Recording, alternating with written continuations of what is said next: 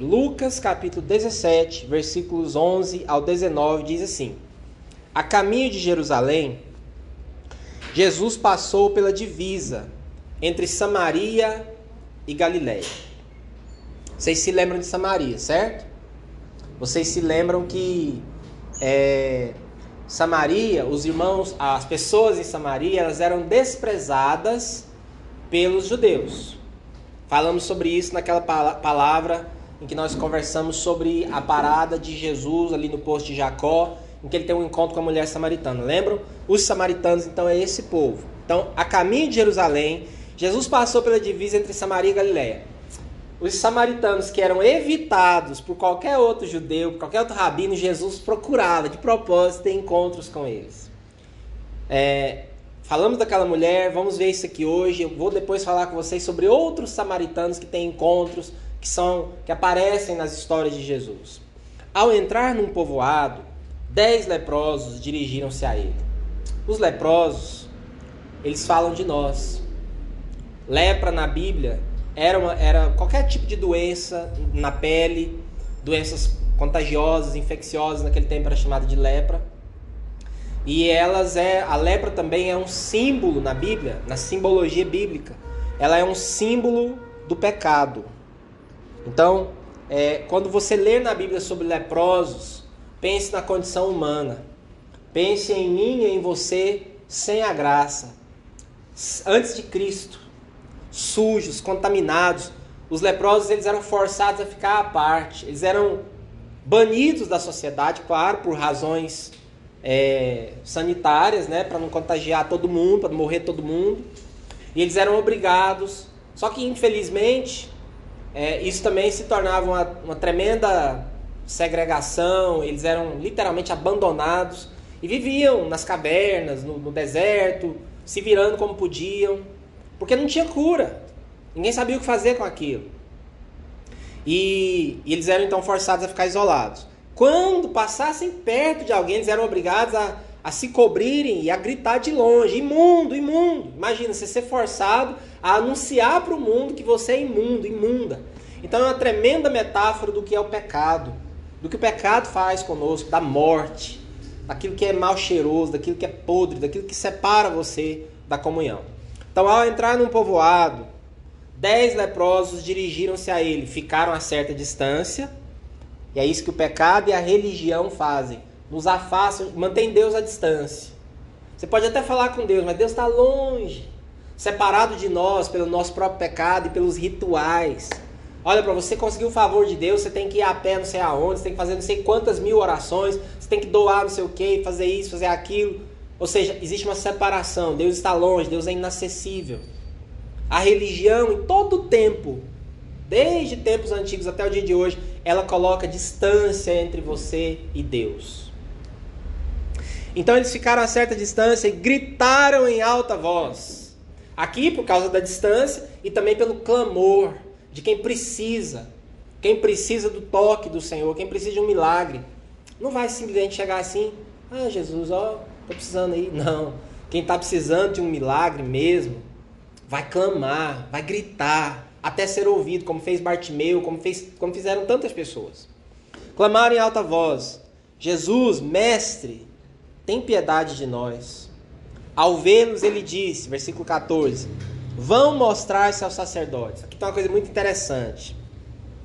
Se você ler lá em Levítico 13 e 14, Levítico, eu costumo dizer que é a grande, é a primeira grande barreira na leitura da Bíblia.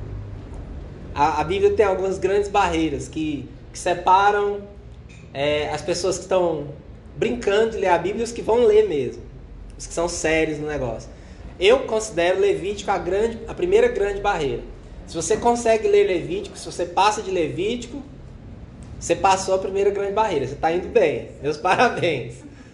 Há outras, mas Levítico é a primeira, né? Lá em Levítico 13, 14, que é um livro cheio de, de normas, de rituais, de, de regras.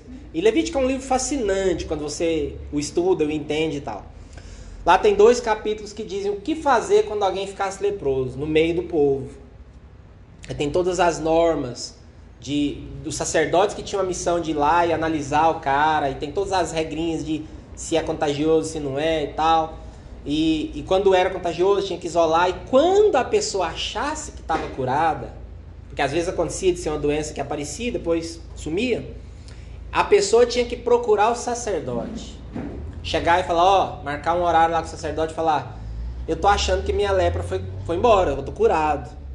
E aí lá em Levítico 13, 14 tem as normas que o sacerdote vai examinar, e rapa o pelo, e fica sete dias separado, e volta, aquela coisa toda. E aí o sacerdote, se chegasse à conclusão que o cidadão estava curado, aí tem um ritual lá, um sacrifício de purificação, tudo tem altos significados que eu não vou entrar aqui hoje.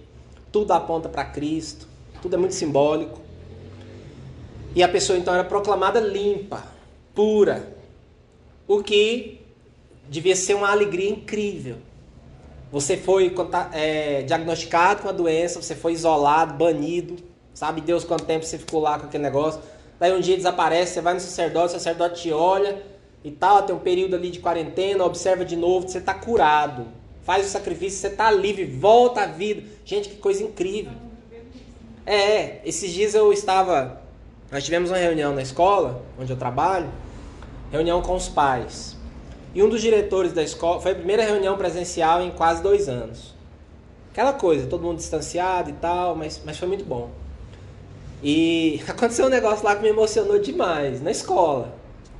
O, um dos diretores que deu uma palestra, ele falou assim, num momento lá ele falou assim, é, imaginem que a pandemia acabasse hoje.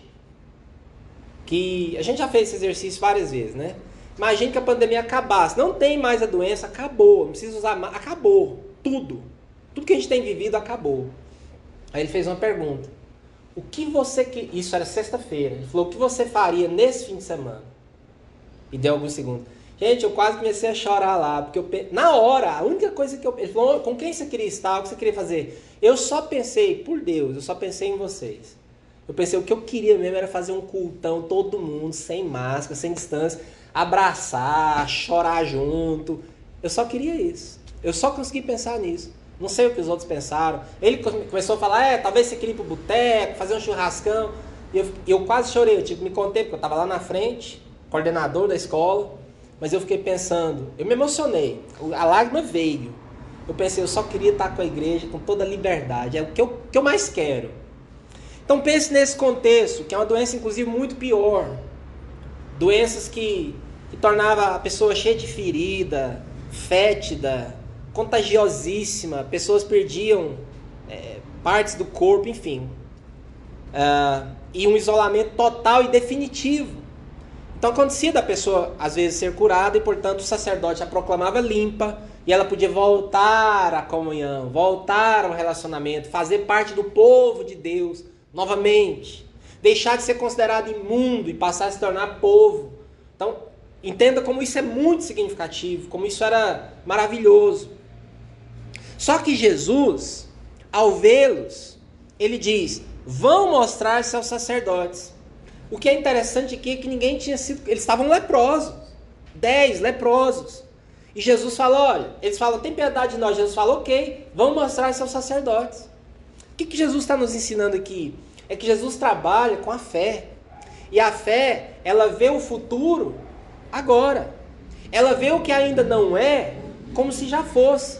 O que ainda não existe, como se já existisse. O que ainda não aconteceu, como já tendo acontecido. Amém, gente? A fé é isso. A fé, ela vê a impossibilidade como algo já feito, real. Os irmãos estão me entendendo? Olha para mim. A fé, olha, a fé planta uma semente e já vê a colheita. Fé é isso. A, a fé é você. A fé é isso aqui que Jesus faz. Jesus fala, olha, porque na cabeça de Jesus, Jesus sabe, os caras já estavam curados, eles só não tinham eles não sabiam ainda. Eles não tinham visto ainda. Eles estavam lá do mesmo jeito, enrolados, enfaixados, sujos, imundos. Jesus fala: vão mostrar. Gente, isso aqui é absurdo. Você só vai mostrar aos sacerdotes quando você tem certeza. Porque um leproso chega lá no sacerdote, marcar uma agenda com o sacerdote e falar: Eu tô curado. O sacerdote chega, o cara tá todo doente, o sacerdote vai escorraçar ele. Sai daqui, você tá sujo, imundo. fazendo eu perder meu tempo, trazendo risco para todo mundo. Jesus então vira e fala: Vão mostrar-se aos sacerdotes. Então, esse é o primeiro princípio que eu quero chamar a sua atenção nessa noite. Eu sei que há áreas na minha vida e na sua que estão tão muito diferente do que, do que nós gostaríamos que estivesse. E aí você pode usar a linguagem que você quiser. Há áreas da nossa vida, eu estou aqui pregando a palavra, então eu tenho que usar uma linguagem bem contida, né? Há áreas da sua vida que estão caóticas, que estão empobrecidas, que estão mortas, talvez. É, estão mortas. Não tem nada mais forte do que isso, né? E você olha e você não tem, não vê jeito. Acabou. Jesus nessa noite está falando para cada um de nós. Creia que já voltou à vida. Amém. Creia que já foi mudado. Amém. Sabe? O nosso sacerdote hoje é Jesus, vai se mostrar para ele. A palavra do Senhor diz lá em Hebreus que Jesus é o nosso sumo sacerdote. Vai se mostrar para ele, vai mostrar tudo que está morto, que está podre, que está imundo na sua vida, expõe para ele. Nós temos, engraçado que nós temos vergonha, medo, orgulho de mostrar até para Deus o que está errado com a nossa vida. A gente esconde, a gente nega, a gente não vai se mostrar ao seu sumo sacerdote. Amém? Agir de acordo. Por exemplo, se você quer ter o seu, o seu casamento, um relacionamento qualquer transformado, mesmo que aquele esteja morto, comece a agir de acordo, comece a agir como se estivesse vivo, cheio de vida. As suas finanças, está tá tudo errado, tudo bagunçado. Comece a se levantar de manhã e a agradecer a Deus pelas suas finanças, pelo seu sustento, como se você já estivesse vivendo na abundância. É difícil? Muito difícil. Porque a nossa mente não trabalha assim, nossa mente trabalha com o que os sentidos podem perceber. Mas a fé é a certeza das coisas que se esperam a convicção dos fatos que não se veem. Está lá em Hebreus capítulo 11. Eu te desafio, eu me, me desafio, em nome de Jesus. Vamos começar a crer por coisas que nós sonhamos, que nós esperamos, como se já fossem. Vai se mostrar o sacerdote leproso. Eu imagino eles se olhando uns aos outros assim. Mas amém, né? Jesus mandou. E aí, versículo, o mesmo versículo ainda diz: Enquanto eles iam. Ah, só mais um exemplo que eu quero te dar. Vida profissional. Seu trabalho está muito aquém do que você gostaria. Comece a trabalhar como se você estivesse na carreira dos seus sonhos. Em resumo, faça o que Jesus mandou esses sacerdotes, esses leprosos fazerem. Haja como se já tivesse curado. Porque é isso que ele fez. Isso aqui foi um absurdo. Em qualquer ponto de vista, menos do ponto de vista da fé. Vai se mostrar o sacerdote. Enquanto eles iam, foram purificados. A Bíblia é maravilhosa a, a simples palavra enquanto aqui tem que ir, tem que obedecer, tem que agir de acordo com o que Jesus mandou. Eles foram purificados quando, irmãos? Enquanto iam. Eles, eles não falaram assim, Jesus, então é o seguinte, então a gente vai ficar parado aqui, aí nós vamos esperar. Quando a gente estiver curado, a gente vai mostrar o sacerdote, certo? Não. Jesus falou, vai mostrar os sacerdotes. Eles deram meia volta e foram. Enquanto eles iam, e essa palavra enquanto ela aparece na Bíblia em outros lugares, sempre nesse contexto, que enquanto você obedece, enquanto você faz algo que o Senhor liberou a palavra para você fazer, o milagre acontece. Enquanto eu profetizava, eu ouvi um ruído de ossos se ajuntando. Ezequiel. Aquela viúva que estava passando fome ia fazer o último pãozinho para ela e para o filho. Não, não faz para seu filho. Não, olha que ordem absurda. Toda ordem do Senhor é meio doido mesmo. Não faça para você e para seu filho, faz para mim primeiro, o profeta falou. Depois você vai comer. E aí ela fez. E enquanto ela fez para o profeta, o que aconteceu? A farinha e o azeite multiplicaram. É, eu lembro também de Naamã, exemplo clássico do leproso que foi até Eliseu e ele esperava todo um ritual lá e todas as honras para ele, que ele era um cara importante. Eliseu nem foi vê-lo. Eliseu falou: oh, vai se banhar no Rio Jordão. A princípio ele não quis ir, eu já falei sobre isso com vocês. Mas quando ele foi, depois que ele fez o que o profeta mandou, o que o Senhor mandou, ele foi purificado. Então guarda essa palavra. Enquanto. Enquanto você faz o que Deus te mandou fazer, mesmo sendo um absurdo para sua mente, para os olhos naturais, enquanto você obedece, enquanto você se torna uma esposa melhor, um marido melhor, enquanto você trabalha melhor no pouco, no, no emprego difícil que você tem, enquanto você gerencia as finanças apertadas que você tem, enquanto você é, perdoa e lida melhor com os relacionamentos que você tem, enquanto você obedece, enquanto você ora, enquanto você crê, enquanto você semeia, o Senhor começa a mudar a sua história. Mas você tem que ir. Se eles ficassem lá parados, a gente só vai depois for. Isso não é fé. Fé é você pisar na água esperando que ela vai abrir. Fé é você ir se mostrar aos sacerdotes que enquanto sua carne está toda podre ainda. Enquanto eles iam, foram purificados. E aí, gente, de novo, você não tem noção do que significa um leproso naquele tempo, naquela cultura ser purificado.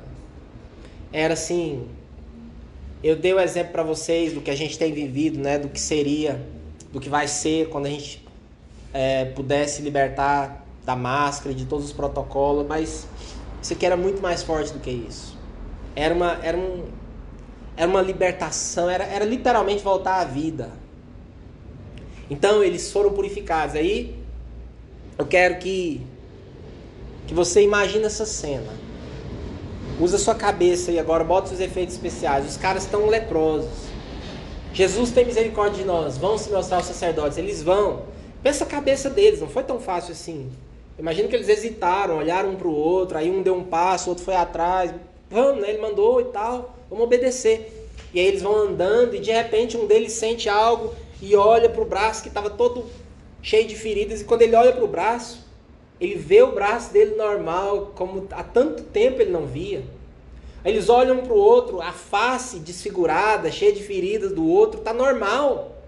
A pele volta ao normal e eles começam a arrancar aqueles panos e olhar e onde tinha ferida, onde doía, onde estava podre, onde estava fedendo, tá tudo normal, tá igual a sua e a minha pele, normal, saudável, limpo.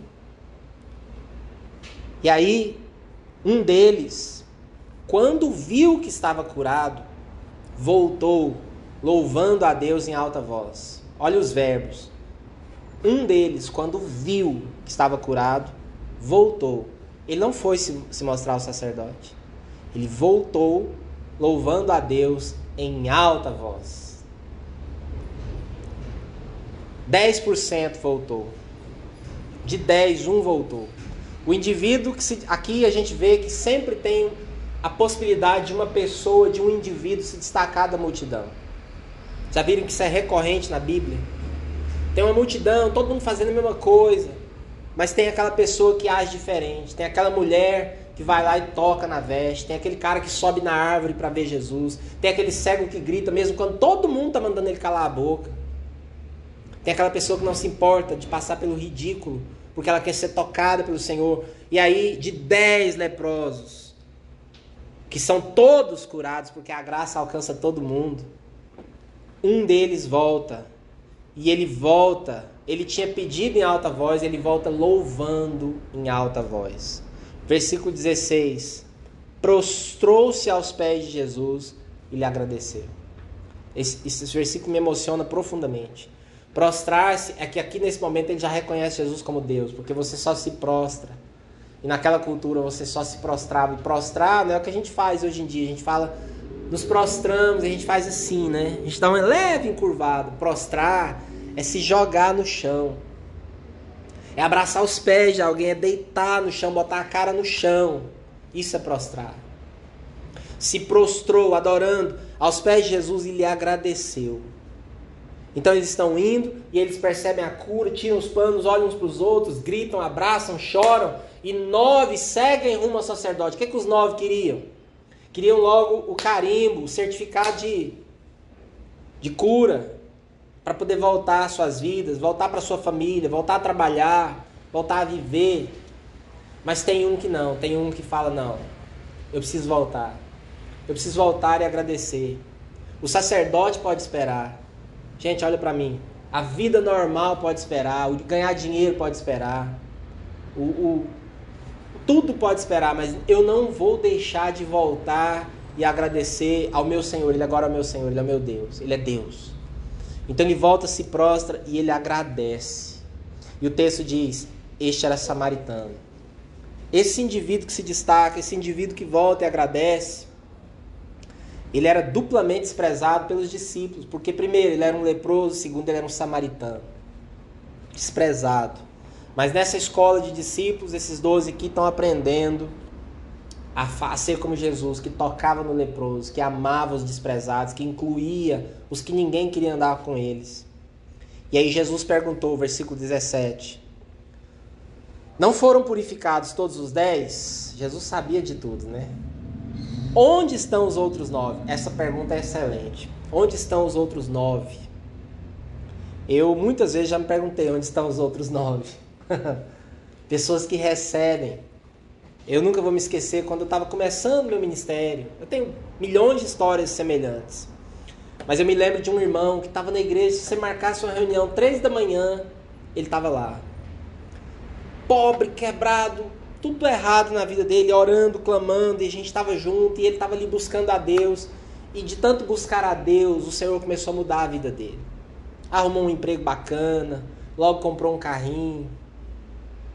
E o engraçado é que passaram-se poucos meses, a vida dele mudou por completo. Emprego, dinheiro, carro, tudo melhorou. Só que à medida em que ele foi prosperando e conseguindo essas coisas, a intensidade dele em Deus foi proporcionalmente diminuindo. Foi uma coisa incrível. Eu me lembro que eu chamei ele, mostrei isso para ele. Falei, irmão, olha o que você está fazendo. Mas ele não me ouviu. Quanto mais Deus o prosperou, menos ele deu para Deus. Ele morava longe e quando ele não tinha carro, ele não perdia uma reunião. Ele chegava suado na igreja, ia a pé, ia de bicicleta, o que fosse. Quando Deus deu um carro para ele, ele começou a não ir. Falei, o que está acontecendo? Agora que você tem um. Eu não tinha carro na época. Como eu disse para vocês, isso faz muito tempo. Eu falei, agora que você tem um carro, você não vai no culto. Agora que Deus te ouviu as suas orações, que você estava aqui chorando, clamando, você agora não volta para agradecer. É isso aqui. Onde estão os outros nove? Mas um voltou. Não se achou nenhum que voltasse e desse louvor a Deus a não ser esse estrangeiro.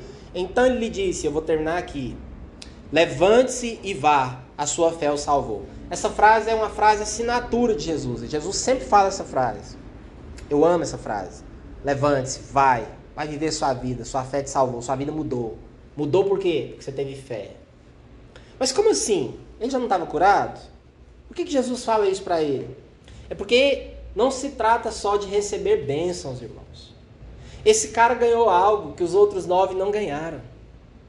Os outros nove foram curados, foram para sacerdotes e Deus sabe o que aconteceu com eles. Mas esse aqui ganhou algo que não tem preço, algo inestimável, algo que vale mais até do que essa cura. Esse aqui ganhou Jesus. Esse aqui entendeu que não se trata só de receber bênçãos. Trata-se de ver as bênçãos que você recebeu, voltar à fonte e agradecer. E todos os dias nós recebemos bênçãos do Senhor de múltiplas maneiras. Deus usa pessoas, Deus nos abençoa todos os dias. O simples fato de acordarmos de manhã, de respirar, de ter alimento, de ter roupa, de ter uma casa, de ter um trabalho, de ter amigos, de ter uma igreja, de ter comida, de ter liberdade. São incontáveis as bênçãos. Eu cresci numa igreja evangélica e lá a gente cantava um hino um hino clássico que dizia Conta as bênçãos. Eu gostava muito desse hino, desde pequeno. Era um dos meus favoritos. Conta as bênçãos, veja quantas são. Você vai ficar surpreso quanto Deus já fez. Só que a gente não faz isso, a gente conta os problemas. A gente está sempre falando assim, meu Deus do céu, minha vida tá, isso aqui tá errado, isso aqui não tá dando certo, essa área tá morta, isso aqui tá tudo. A gente, nós somos assim, eu sou assim.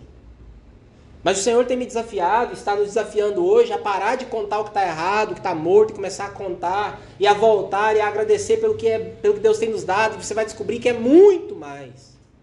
Voltar e agradecer. Nós estamos voltando para agradecer.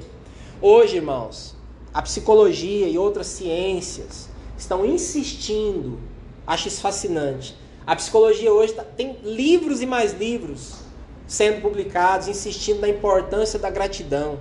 Você olha no Instagram, de cima e embaixo, tem gente falando: ah, seja agradecido, faça um diário de gratidão. As pessoas estão falando sobre isso, virou modinha, né? Mas é uma verdade, uma verdade que a Bíblia fala há, há, há milênios. A gratidão torna o que você tem suficiente. A gratidão abre os seus olhos para ver o quanto você é rico, o quanto você é abençoada, abençoado. A gratidão é um dos principais elementos da felicidade. Hoje a psicologia está dizendo isso, que pessoas gratas são felizes. Que não é você esperar ter tudo que você sonha para então ser grato e ser feliz. Não, comece a ser grato. Que você se torne feliz, você começa literalmente atrair coisas boas para você. Isso é verdade. Pense, por exemplo, pense que você conhece duas pessoas diferentes e que você ajuda as duas. Pense que uma dessas pessoas, por mais que você a ajude, ela não te agradece, ela não muda a cara dela, ela não muda o jeito dela, ela está sempre focada no negativo. Pense que a outra pessoa, tudo que você faz para ela, ela te agradece. Agradece muito, se alegra. Demonstra verdadeira alegria, gratidão por qualquer coisa que você faz. Eu te pergunto, qual das duas que você vai ter a tendência de querer continuar ajudando sempre que necessário? Eu imagino que todos nós temos prazer em ajudar quem agradece mais. A ingratidão choca.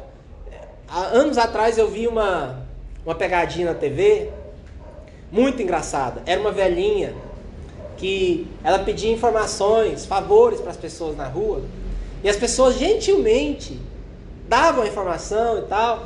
E quando a pessoa terminava de ajudar ela, ela fazia uma cara bem feia e fazia sim para a pessoa. Eu morria de rir. Deve estar no YouTube. É muito engraçado. Mas as pessoas ficavam com a expressão assim de, de choque. Porque, meu Deus, eu ajudei, eu fiz o que ela pediu e ela. Né? Então, muito engraçado isso. Isso mostra que a gratidão atrai mais bênçãos, porque até nós temos a tendência e o desejo de ajudar e de abençoar mais pessoas gratas. A gratidão é um problema grave. Eu já estou quase terminando, mas eu quero ler três versículos com você. Quero que você abra sua Bíblia. Antes de concluir e aplicar, 2 Timóteo, capítulo 3, versículo 2. Abra lá, por favor. Nina, muito obrigado pelo copo de água fria.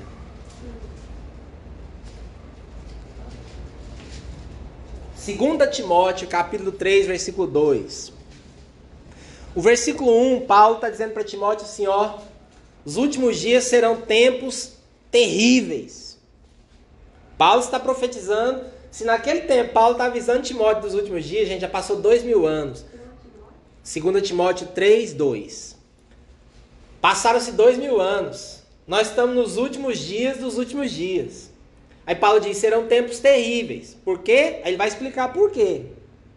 Os homens serão egoístas, avarentos, presunçosos, arrogantes, blasfemos, desobedientes aos pais e o quê? Ingratos. Olha só, a ingratidão está na lista de desgraças do fim dos tempos, de pecados horrorosos que faz com que o fim dos tempos seja um tempo horrível. Salmos 95, 10. Vai lá, por favor. Lá no meizinho da sua Bíblia. Salmo 95, 10. Eu queria falar mais rápido, mas vocês vão ter que me aguentar mais 5 minutinhos. Segunda, oh, Salmo 95, 10. Nós vamos ler um desabafo de Deus. Deus falando sobre o povo que ele conduziu como um pai que conduz o filho pela mão. Olha o que ele diz. 95:10. Durante 40 anos fiquei irado contra aquela geração e disse: Por que, que Deus ficou irado com aquela geração? Gente, presta atenção, porque se Deus fala que ficou irado com uma geração, ele vai dar um motivo. Deve ser uma coisa horrorosa, né? Eles são um povo de coração ingrato. Vocês estão lendo aí? Salmo 95, 10. Ah, então é por causa da versão. É, a nova versão internacional diz coração ingrato. Eu coloquei aqui, mas estou abrindo aqui para vocês. Ó. Salmo 95, 10. Eles são um povo de coração ingrato. Não reconheceram os meus caminhos. Então, o desabafo do Senhor, e ele explica a sua frustração, a sua ira, porque aquele povo, vocês já leram o Êxodo?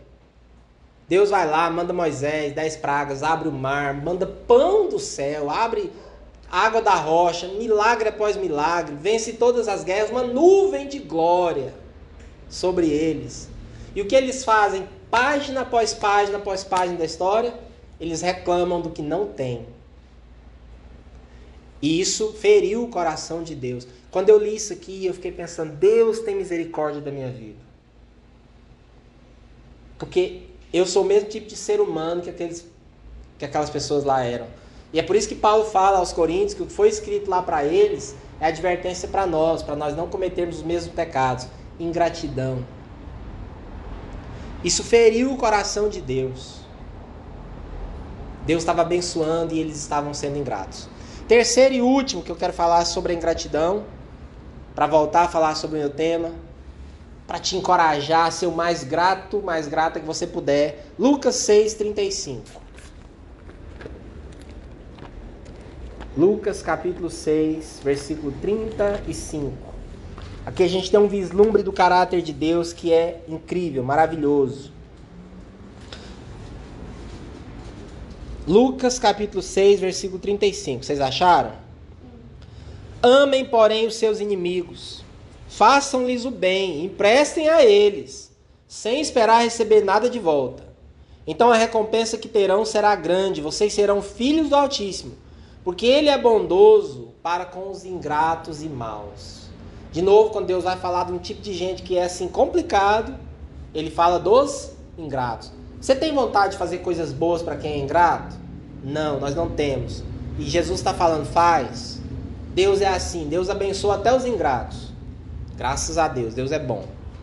Mas agora eu quero te oferecer minha definição pessoal de gratidão. Gratidão é a sua resposta à graça. Aliás, as duas palavras são irmãs mesmo, etimologicamente, vem da mesma raiz. Sabe, irmãos, olha para mim. Gratidão é o que você pode dar a quem te deu tudo. É a única coisa que você pode dar a quem te deu e te dá e ainda vai te dar coisas incríveis que você tem sonhado e clamado. A gratidão é a resposta à graça. Então, na prática, concluindo, estatisticamente, isso é sério, preste atenção. É mais fácil ser um dos nove do que ser só um. Vocês concordam comigo? Se nós temos dez e você divide esse grupo de dez em em uma tendência de 9 e 1, esse 1 está fora do padrão. O que, que, é mais fácil estatisticamente? A gente considerar que a gente provavelmente é um dos 9 ou que eu sou o 1? Estatisticamente é mais fácil. É muito mais fácil estar com a maioria. Mas hoje eu quero te desafiar, por favor, não seja um dos 9. Eu quero te desafiar a decidir que você vai ser o 1 que vai voltar e agradecer que você vai aplicar isso em todas as áreas da sua vida. Em primeiro lugar, voltar e agradecer ao Senhor todo dia, toda hora por tudo. Pastor, mas a minha vida está caótica, está tudo aquém do que eu gostaria, está tudo horrível. Agradeça pelo que você tem. E você tem muito. O nosso problema é foco. Igual a nossa câmera aqui, que de vez em quando desregula o foco, né? Fica tudo embaçado, aí você não vê direito. Nosso problema é foco. A gente foca no que não tem. Aí é aquela velha história, muitas vezes nós só valorizamos as bênçãos quando a gente as perde. Me lembro de uma vez em que eu já tinha tido carro por muitos anos e depois eu fiquei um período de dois anos sem carro. Meu Deus. Sim, tudo dá graças, é um mandamento, né? Eu, eu me lembro que um dia nós estávamos conversando sobre os trabalhos que um carro dá. Ter um carro dá trabalho, né, gente? Oh Deus! E aí os irmãos estavam falando, ah, e quando o pneu fura, e eu fiquei escutando aquela conversa e eu falei assim, gente, vou falar um negócio pra vocês. Eu tô doidinho para ter um carro para trocar pneu. Que saudade de trocar um pneu e falar assim, eu tô trocando pneu do meu carro. Porque se você tem que trocar um pneu, é que o carro é seu. Você tem um carro para trocar pneu. Então, eu quero te desafiar em nome de Jesus a ver o que você tem. Aquela mulher vai procurar Eliseu e fala: Ah, eu estou perdida, estou endividada, meu marido morreu. A situação dela era desesperadora. Os credores vão tomar meus filhos, fazer deles escravos. Qual é a primeira pergunta que Eliseu faz? O que, que você tem? Então nós precisamos focar no que temos e começar a voltar e agradecer a Deus. Você tem saúde, você tem vida, você tem inteligência, você tem criatividade, você tem casa, você tem família, você tem comida, você tem roupa. Você tem um novo dia para viver. Mas eu não quero parar nisso, não. Eu quero te desafiar a voltar e começar a fazer disso uma prática, agradecer seus pais. Sabe, realmente tomar a decisão de, se for preciso, voltar, literalmente, viajar, ir atrás, agradecer seus pais, agradecer um professor, uma pessoa que mudou sua vida, pessoa que te ganhou para Cristo, pessoa que te ajudou quando você estava na pior. Começarmos a ser um povo, uma igreja que vive uma cultura de gratidão. Porque isso é poderoso, porque isso passa uma mensagem, porque isso impacta as pessoas. Agradecer todo mundo que te abençoa todos os dias. Isso vai corrigir o seu foco e você vai perceber o quanto você é rico, rica, o quanto Deus tem colocado anjos ao seu redor, o quanto Deus tem te guardado, o quanto Deus tem cuidado de você, o quanto você tem dado muito menos do que você recebe. E você vai se alegrar e você vai receber as bênçãos que vêm para aqueles que vivem o versículo que colocaram aqui no chat. Em tudo dai graças. Por quê? Porque essa é a vontade de Deus. As pessoas interpretam esse texto errado. Ah, é, a Bíblia diz que eu tenho que dar graças até quando eu furar um pneu, porque foi a vontade de Deus furar o pneu. Não é isso que o texto diz. O texto diz que a vontade de Deus é que você dê graças por tudo. Porque tem, se você interpretar dessa forma, ah, então quando alguém ficar doente, eu vou dar graças a Deus, porque a vontade de Deus era a pessoa doente. Não é isso. O texto está dizendo, aprenda a dar graças a Deus em tudo. Esta, esta é o quê? Essa prática de dar graças em tudo. Esta é a vontade de Deus. E aí, quando você dá graças a Deus em tudo, você começa a receber as bênçãos que vêm para aqueles que são gratos. Tudo que eu li da ingratidão aqui inverte. Os ingratos ferem o coração de Deus. Os gratos atraem o coração de Deus, alegram o coração. Deus faz exceção de pessoas? Não. Mas Deus se alegra com aqueles que obedecem aos seus princípios. Esses escolhem os benefícios. Esse um que voltou, ele foi curado igual aos outros, mas ele ganhou um relacionamento com o Senhor Jesus. Provavelmente se tornou um discípulo.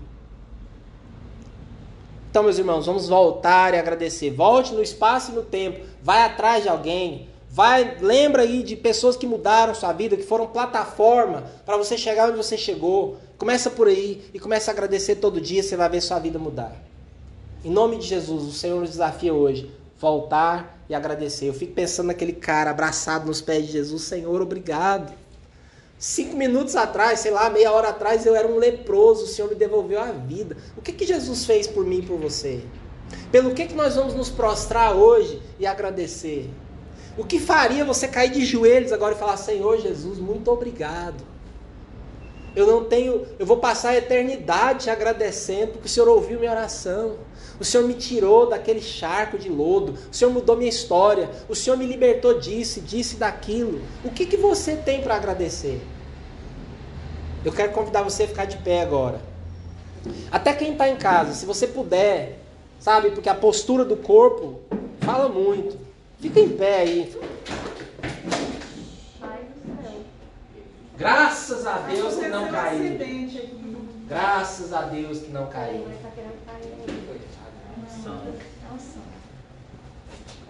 Quase que cai tudo aqui, gente. Socorro. Vai credo aí. oh Deus. Ainda bem, não caiu. Tudo certo. Vamos ficar de pé. E nós vamos orar agora Tira esses negócios pra lá, que caiu água, os fios aí. ó, Não, mas eu acho que não molhou nada não. Isso aqui é. É, vamos tirar. É, só por precaução. Isso. Você pode pensar assim, talvez você veio para cá hoje esperando né, uma palavra, sei lá, de bênção. Tá? Isso é uma palavra de bênção. Se você praticar, olha para mim, fecha, aliás, fecha os olhos, não olha para mim não, fecha os olhos. Se você praticar o princípio da gratidão, você vai mudar a sua história.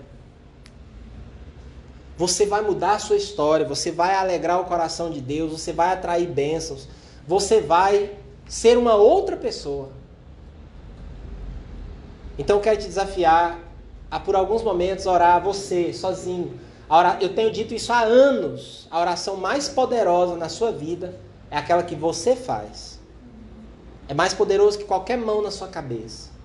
É quando você se levanta e fala: Deus, eu hoje decido algo. Eu hoje entrego algo para o Senhor. Eu hoje confesso o pecado da ingratidão. Eu hoje decido que me tornarei uma mulher, um homem grato.